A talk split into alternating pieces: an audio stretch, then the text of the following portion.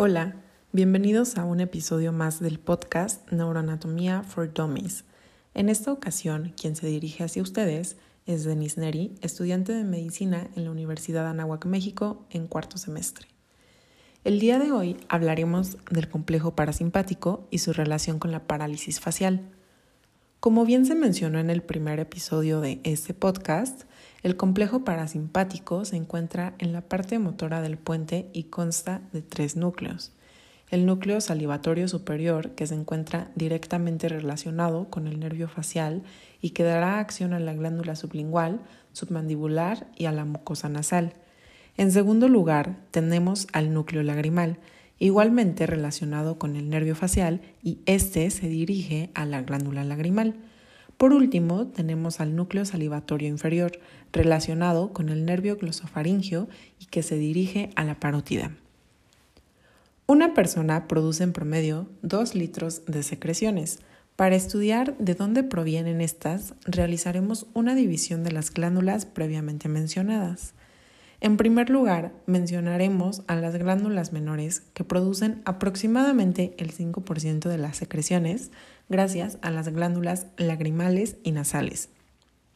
En segundo lugar, tenemos a las glándulas mayores que producen aproximadamente el 95% de las secreciones, gracias a la glándula sublingual que produce el 5%, la glándula submandibular que produce el 70% y la glándula parótida, que produce el 20%. Ahora, posiblemente se estarán preguntando qué tipo de secreción producen y cómo recordar esto de manera sencilla. Aquí les va un tip que les permitirá recordar esto siempre. La glándula sublingual produce secreciones mucosas. Para recordar esto, pensemos que el moco se dirige hacia la lengua.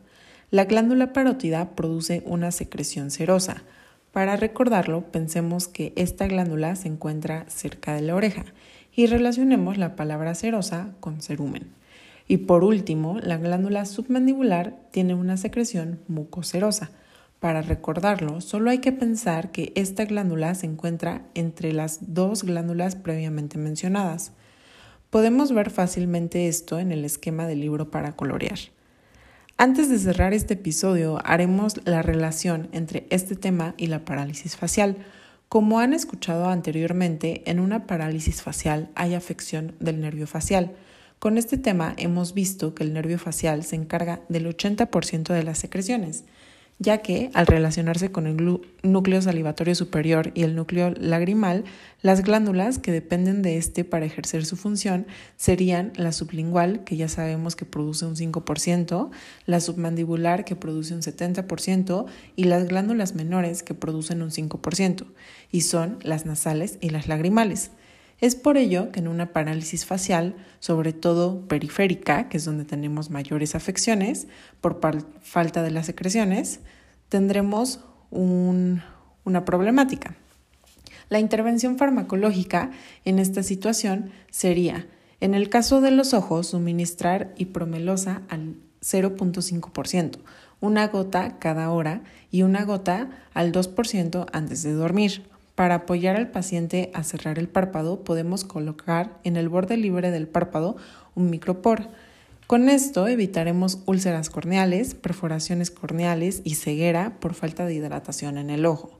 En el caso de la nariz, aplicaremos agua de mar, dos disparos cada dos horas y con esto evitaremos epistaxis o sangrado de nariz por falta de hidratación. Por último, daré resolución a la actividad del libro para colorear.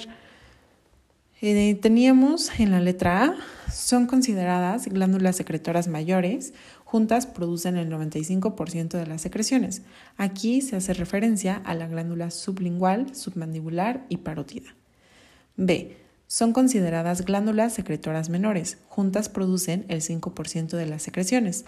Estas serían las nasales y lagrimales. C. Esta glándula produce el 70% de las secreciones y es de tipo mucoserosa. En, este, en esta ocasión estamos hablando de la submandibular. D. Esta glándula produce el 20% de las secreciones y es de tipo serosa. Aquí estaríamos hablando de la parótida. E. Esta glándula produce el 5% de las secreciones y es de tipo mucosa. Estaríamos hablando de la sublingual. F. Núcleos relacionados con el nervio facial, salivatorio superior y lagrimal. Y G, núcleo relacionado con el nervio glosofaringio, salivatorio inferior. Muchas gracias por acompañarnos el día de hoy en este episodio.